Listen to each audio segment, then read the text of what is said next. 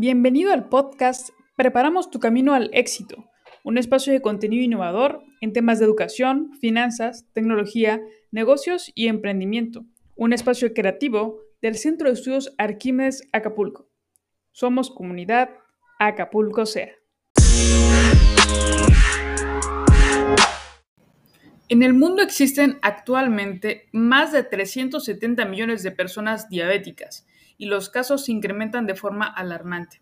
Por ello, la Federación Internacional de Diabetes y la Organización Mundial de la Salud están llevando a cabo la mayor campaña de concientización sobre este mal, en el marco del Día Mundial contra la Diabetes que se conmemora el 14 de noviembre de cada año. Y es por ello que hicimos este podcast para ti, para que conozcas más acerca de esta enfermedad, de cómo prevenirla, para que tengamos futuros niños saludables y también, ¿por qué no?, jóvenes y adultos. Te recuerdo mi nombre, soy Paola Pun, coordinadora de marketing digital del Centro de Estudios Arquímedes Acapulco. Y este es el podcast Preparamos tu camino al éxito. Bienvenido. Tuvimos una charla con la enfermera Flora Arismendi en referencia al Día Mundial contra la Diabetes, en donde nos comentó cómo podemos prevenirla y mejorar la calidad de vida si ya se encuentra con esta enfermedad. Ella es profesora de la licenciatura en enfermería del Centro de Estudios Arquímedes Acapulco. Bienvenido, disfrútala y comparte. Mi nombre es Florita Arismendi Maganda. Soy licenciada en enfermería. Tengo una maestría en ciencias de la enfermería.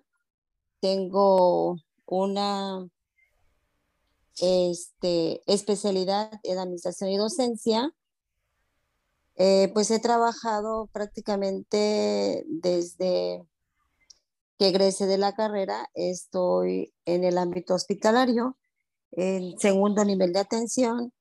Afortunadamente también me tocó iniciar eh, la hemodiálisis aquí en Acapulco desde hace aproximadamente 21 años que llegó la, la hemodiálisis aquí en Acapulco y que también pues es una eh, enfermedad que la primera causa pues es la diabetes precisamente, los que están en programas de hemodiálisis.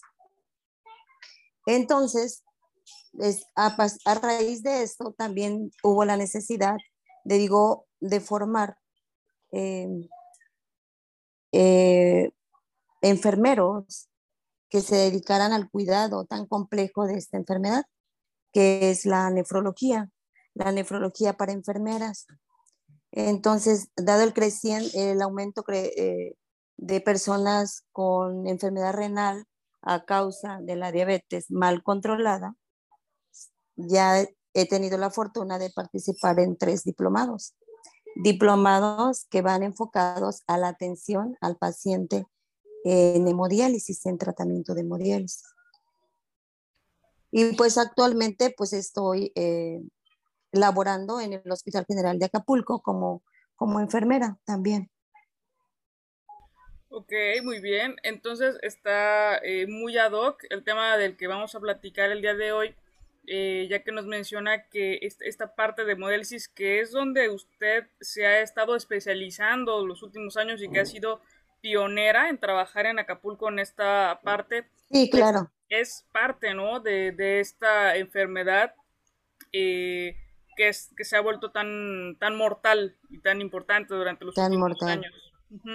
¿Podría contarnos acerca de la diabetes? ¿Qué, qué, qué, qué consecuencias trae? ¿Qué ocasiona como tal?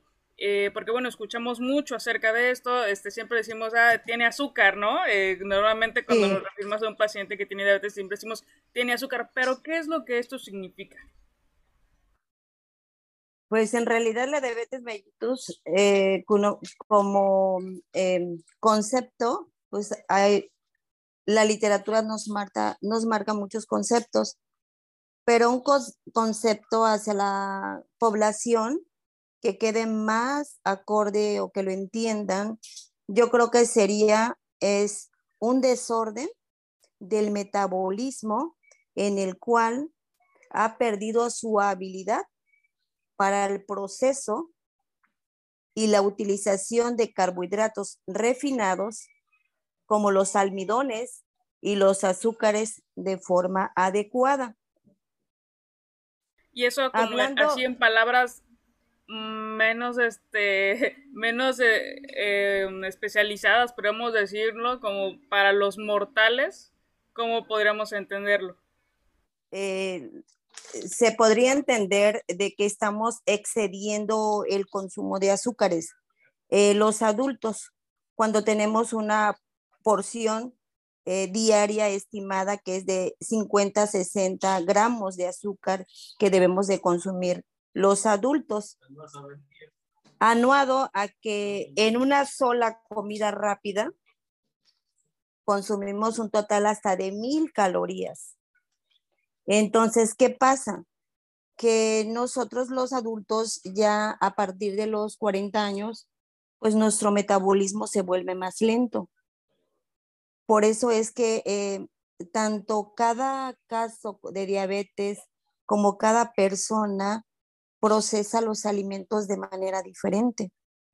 Entonces, eh, principalmente es aquí eh, entender qué es un estilo de vida saludable, los alimentos que debemos de consumir. También anuado a que pues esta enfermedad pues es una enfermedad este, Em, globalizada o del mundo que estamos viviendo, porque pues ahorita pues consumimos comidas rápidas, eh, ya eh, las porciones son mayores. Ahorita, por ejemplo, una barrita que antes nos las vendían más pequeña, ya lo, o lo hacen en producto más grande. Entonces, eso no tenemos, eh, ahora sí que la precaución de, de checar la cantidad de azúcares que contiene cada alimento. Claro. Eh, o sea que, aquí Como la mayoría trabajamos. Ajá. Sí, sí, sí, perdón. Eh, nada más comentar. La mayoría de padres que trabajan. claro.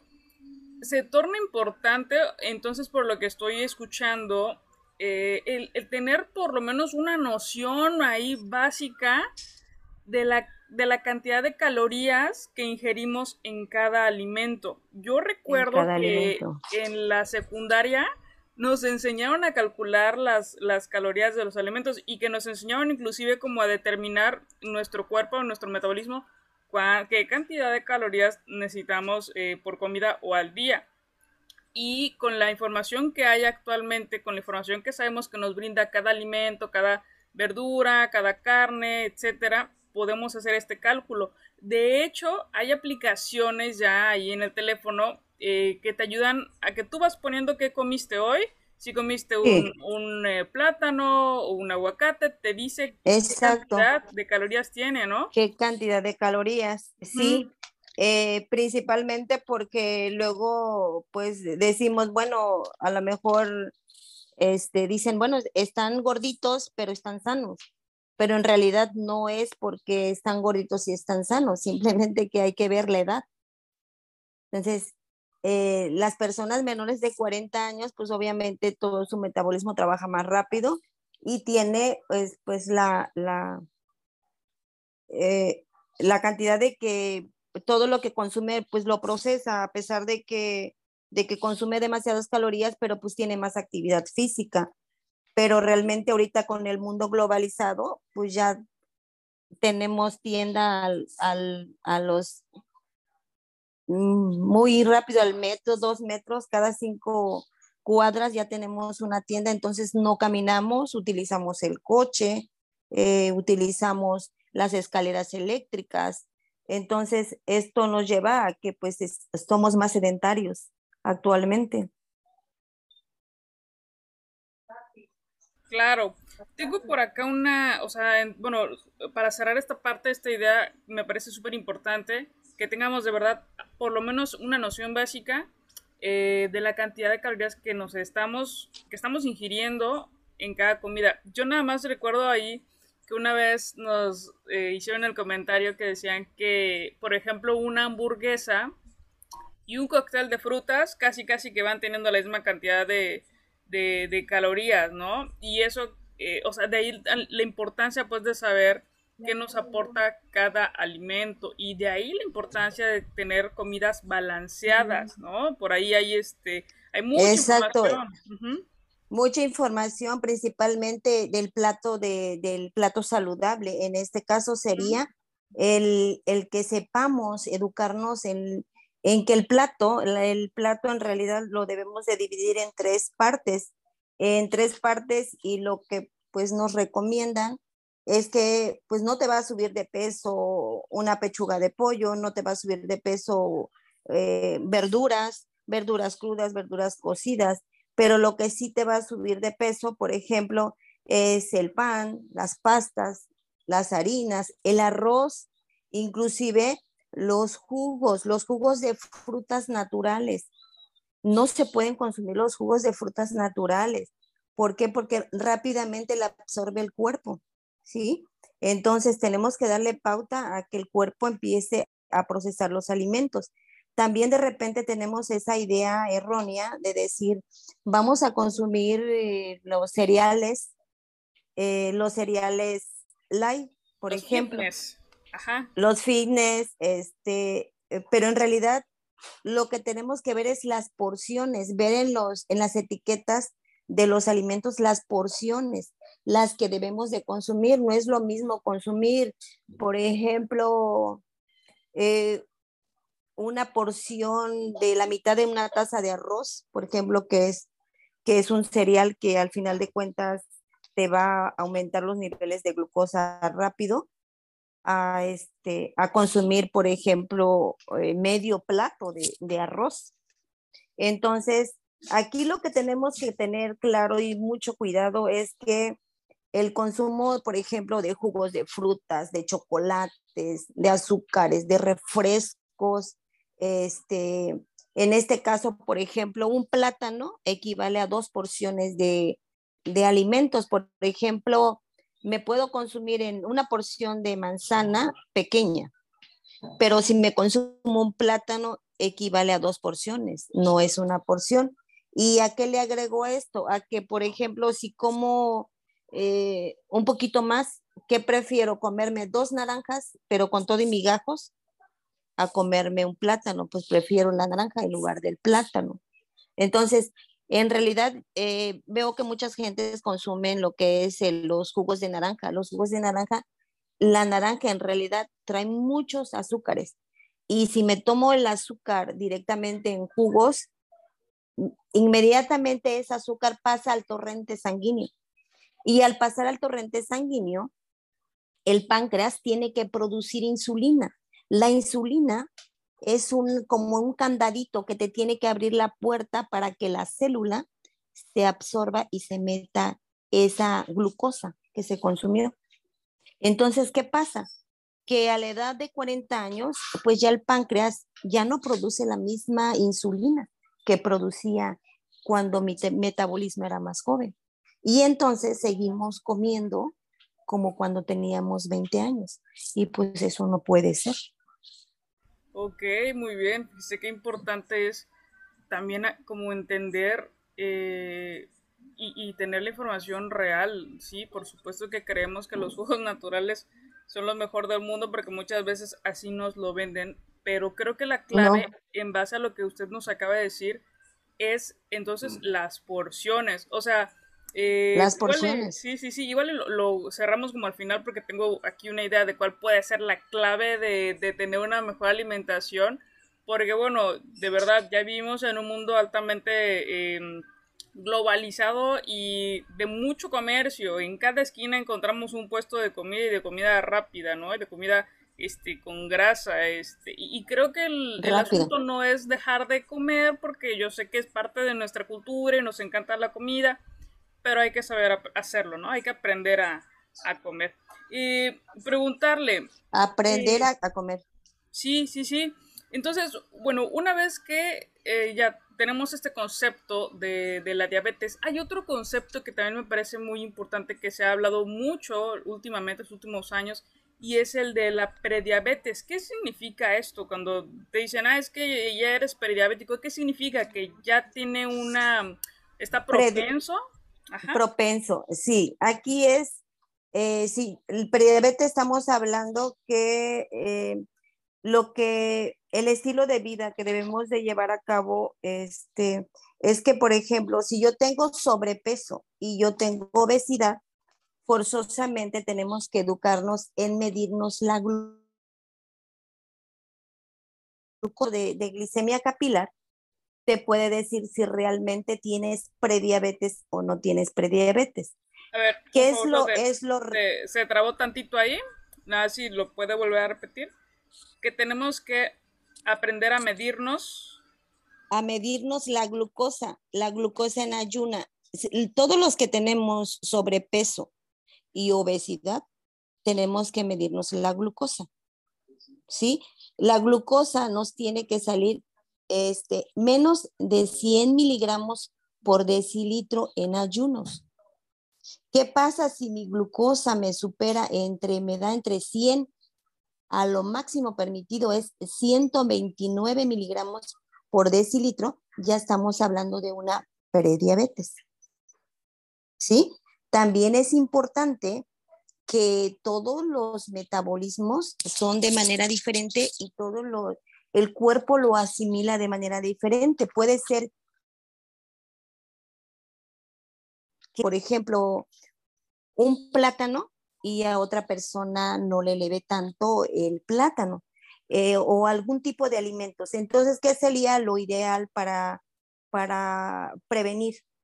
Sería que si cuando yo como, consumo mis alimentos y si ya tengo ese factor de riesgo que es sobrepeso o obesidad, mi glucosa me tiene que salir entre 160 a 180 miligramos por decilitro posterior entre 90 y 120 minutos. O sea, yo consumo mis alimentos. A los 90 minutos o a los 120 minutos yo tengo que tomarme la glucosa. Si la glucosa me tiene que oscilar entre, entre 160 a 180 miligramos por decilitro. Eso me quiere decir que mi glucosa está un poquito elevada, pero no tengo diabetes. La diabetes es cuando ya supera hasta, se dice que los 200 miligramos por decilitro, haciendo ese conteo. No sé si, si, si, me explico bien. Sí, sí, únicamente creo que habría que tomar, justo hay que tomar nota y, y escribir ahí cuáles son estos límites eh, en los que una, el nivel de, la glucosa eh, está correcto, ¿no? Para que podamos llevar como que este conteo. Eh, y no está mal, porque yo ahorita escucho que, bueno, que hay que hacer como que esta revisión y a lo mejor algunas personas pueden pensar, no, pues es que, o sea, yo no estoy enfermo, ¿no? Los diabéticos, los hipertensos, si ustedes se dan cuenta, son personas que siempre están tomando nota de, de su situación. Pero esto que ahorita nos está comentando la, enfermera Flor es prevención, es conocimiento justamente para que no lleguemos a ese punto, ¿no? Para que no lleguemos a la diabetes. También es importante y lo que la gran mayoría de personas este, se nos dice, pues tenemos que consumir dos litros de agua al día. En realidad, igual el agua no, no todos podemos consumir la misma cantidad de agua. El agua se calcula entre el peso, entre lo vamos a dividir entre 7 y lo que nos salga, eso va a ser, lo vamos a medir en vasos de 250 mililitros. Entonces, ¿qué pasa? Por ejemplo, yo peso 70 kilos yo lo tengo que dividir entre siete. Lo que me salga es la cantidad de vasos de agua natural que yo tengo que consumir al día. ¿Por qué? Porque el agua también este, pues nos ayuda a que las células de nuestro cuerpo pues estén en, ahora sí es su confort que deben de estar de normal, de que las células en el cuerpo tienen que estar separadas al estar separadas, pues están nadando en agua. ¿Qué pasa si consumo demasiados azúcares? Pues el azúcar, eh, el azúcar elevada produce una cosa que se llama ácido láctico. el ácido láctico pues es un ácido, en realidad, que se convierte, en la sangre se, como que se concentra, ¿sale?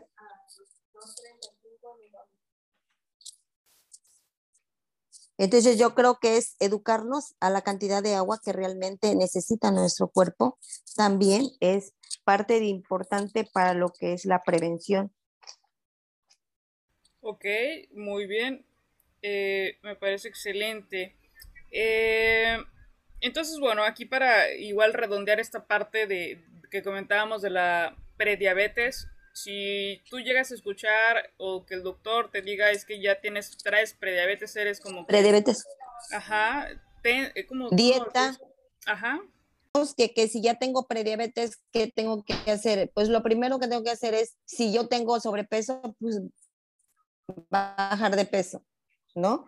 Bajar de peso, este, el ejercicio físico, ejercicio, llámese lo que quieran hacer, este, caminar, este, nadar, tiene que ser 30 minutos en diario por cinco días. No nada más es un día sí, un día no, no, son eh, acostumbrarse a que sean cinco días a la semana, 30 minutos de lo que quieran hacer. Aquí lo importante es que em, esos 30 minutos sean corridos y yo pueda quemar este, calorías. Ok, muy bien. Eh, preguntarle también, hace rato que hablábamos de, del tema de los jugos y todo esto, este, o sea, siempre como que las enfermedades de repente las vuelven comerciales, ¿no?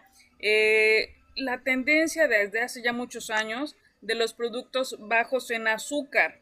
¿Estos verdaderamente los diabéticos los pueden tomar o las personas de igual forma que están este, prediabéticas? ¿Sí son bajos en azúcar? o no? Usted que, es más, eh, sabe de este tema de salud.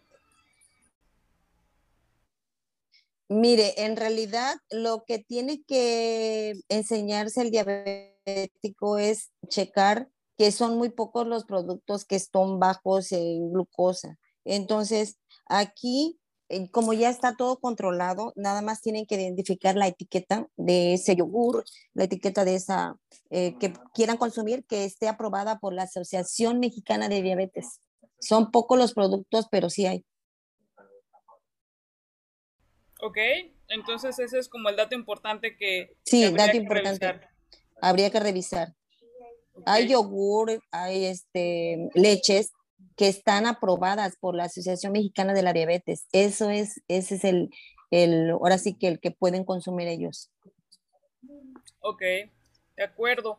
Y eh, antes de, ir ya cerrando, preguntarle acerca de la calidad de vida de un diabético y esto como eh, en referencia justamente de hacer esta conciencia, de hacer esta reflexión de que es algo que de verdad podemos prevenir, porque bueno, además eh, tengo yo un dato por acá que dice que al año 2012, ¿eh? eso ya, ya son casi 10 años, pero en ese entonces habían ya unos 70 mil niños enfermos de diabetes. Entonces, eh, ¿cómo? O sea, se puede prevenir porque tener una calidad de vida eh, con diabetes, pues no es, no es tanta calidad, ¿no?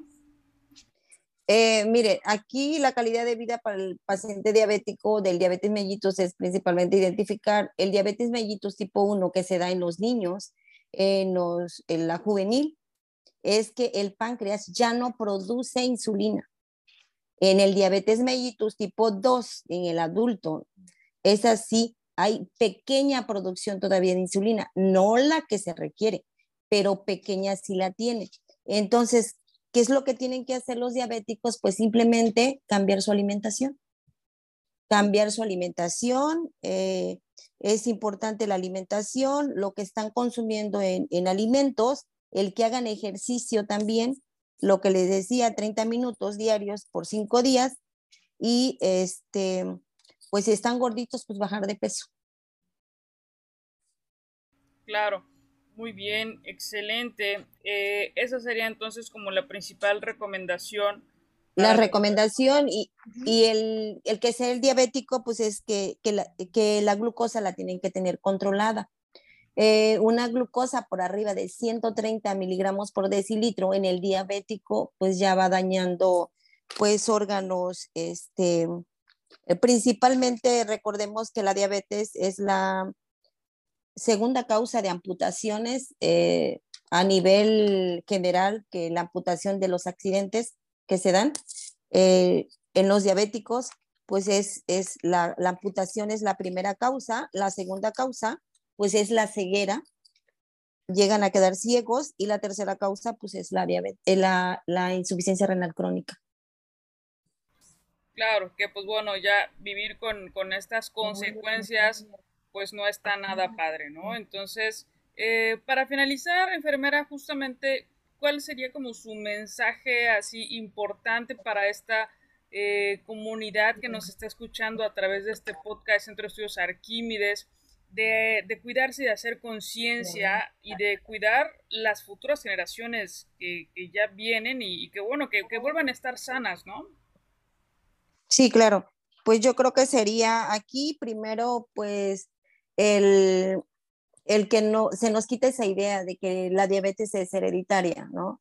Cuando uno te da la diabetes en adulto no es hereditaria, son los, son los estilos de vida que tenemos, la, la, la mala alimentación este, y pues ahora sí que estar detrás, detrás del índice de masa corporal, este, del el peso ideal ah, que debemos de tener, cada uno debe tener un peso ideal, el que si me dice el médico ya tengo sobrepeso, pues ya bajarle, ponerme a dieta, ponerme a dieta es de decir no consumir eh, los eh, tantos carbohidratos este, eh, refinados. Por ejemplo, no es lo mismo consumir una papa hervida que comer una, una papa frita, ¿no? una papa frita.